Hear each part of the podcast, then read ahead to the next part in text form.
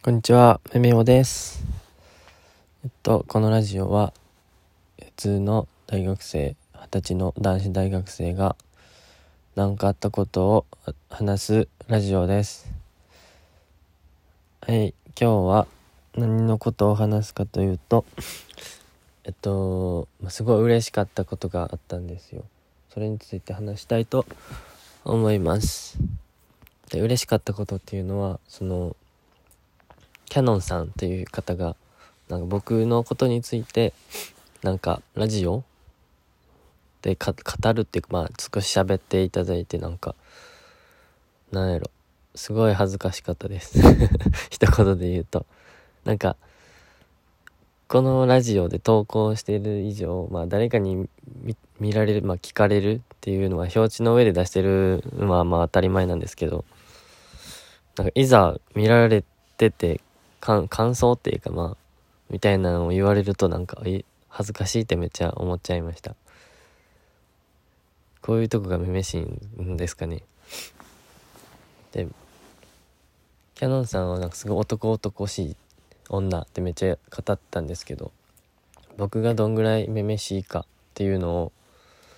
ちょっと言いたいなって思いました。どんだけめめしいか。なるほど。まあ一つは、まあ、昨日お友達とズーム仲いい友達とズームでちょっと話飲まずに話とかしてたんですけどそこでまあ生まれた議題とか議題っていうかまあ話題でなんか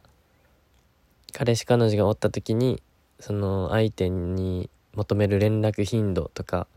そういう話してたんですよ。で男子3人女子1人やったんですよその時は。でそのうちのそのうちの全あ2人かな。2人はその別に1日空けてもいいよってかまあ自分が1日以上空けるとかいう人がいてええー、みたいな。どうなんですかねこれは。これは多分自分めめしいんかなって思うポイント1なんですけど。自分と女の子だけその LINE とかそういう連絡はまあまあ一日に1回はあってほしいなって思っちゃうんですよね。せまあせめて。まあめっちゃ忙しいとかあったらまあ別なんですけどなんかなんかの本番の日とかそういう日はまあ別にしょうがないんですけどなんか普通の子今のコロナの時期で絶対暇じゃないですか。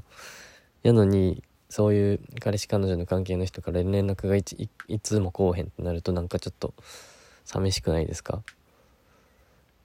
てめっちゃ思うんですよけどね。で、ズームで喋ってる男友達の中に彼女いる人がいたんですけど、その子はなんか、おい、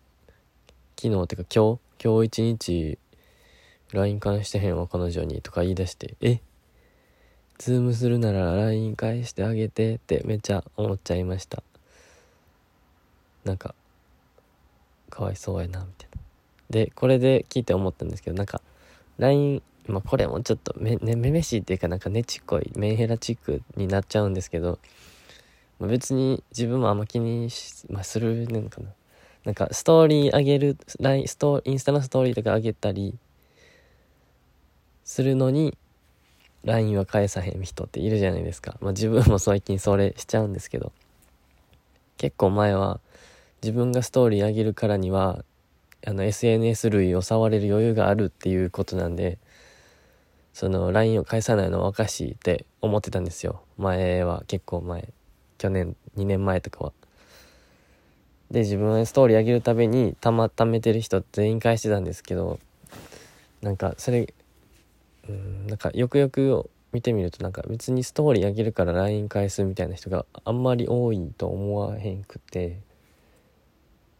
自分は結構まあ統計的に多い方に流れちゃう、流れちゃう派なんで、その、まあ今はそのストーリー上げても LINE 返さへんっていう派になりつつあるんですけど、なんか、けどなんかちょっと心苦しいなっていう部分はありますよね。え？この人こんなストーリー上げるくせに LINE 返さへんねやって思っちゃう時ありません？まあ、まあ自分も今はして、やそれをされたことによって、あ、分かった、もう自分もしたらお互い様でウィンウィンやなって思って最近はなんか背伸びしてっていうか、まあ、強気でストーリー上げてます。まあしょうもないストーリーなんですけど最近とか。でまあもう今まで話聞いてた通り聞いていくと自分が僕がめめしいっていうの分かるんかな。めしいっていうかなんかネチネチすぎ気持ち悪とか思う人いると思うんですけど。まあそれはすいません。すいませんでしたって感じなんですけど。でキャノンさんが言ってた中に男男しい、えー、女の人は重要ないけど女女めめしい男は重要あるみたいな。聞いてうんなるほどって思ったんですけど。別に男男しい女の人も需要はあると思うんですよね。って思っちゃって。ななぜかというとっていうか。なんかあ可愛らしい女の子もまあまあそれが一番モテるっていうかまあ理想としてる人多いじゃないですか。けど別にまあ自分もなんで、まあ、自分はどっち派かって言われても別にどっち派でもないどっち派でもないっていうか。まあそういう派はないんですけど自分は。男とこしい女の人ってやっぱ絡みやすさはすごいあるじゃないですか。喋りやすいとか。だから全然需要なくはないと思うんですけどね。普通に喋りやすいしそういう相談もしやすくないですか？男男しい人って。ってめっちゃ思いました。でめうんめめしい。めめしい男の需要があるかという問題なんですけどそれはうんいや自分が20年生きてきた中で思うにないと思うんですよね。あるんかな？ないと思うんですけどね。自分は頑張って男っぽいとこを見せようと思って結局めめしくなってることが多くて。それを思うとうんいや、うん、めめしい人がいいっていう人いますか？ねなんか守ってあげたくなるみたいなのあると思うんですけどでも女の人って大体男男しい人の方がなんか良くないですか？男らしいっていうか。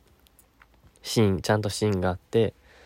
かっこよくて何かがあっても守ってくれるような人がいいと思うんですよね。自分もそうなりたいなってすごい思うんですけどなんかなれへんって。なんか喋り方も友達によく言われるんですけどふにゃふにゃしてるみたいな。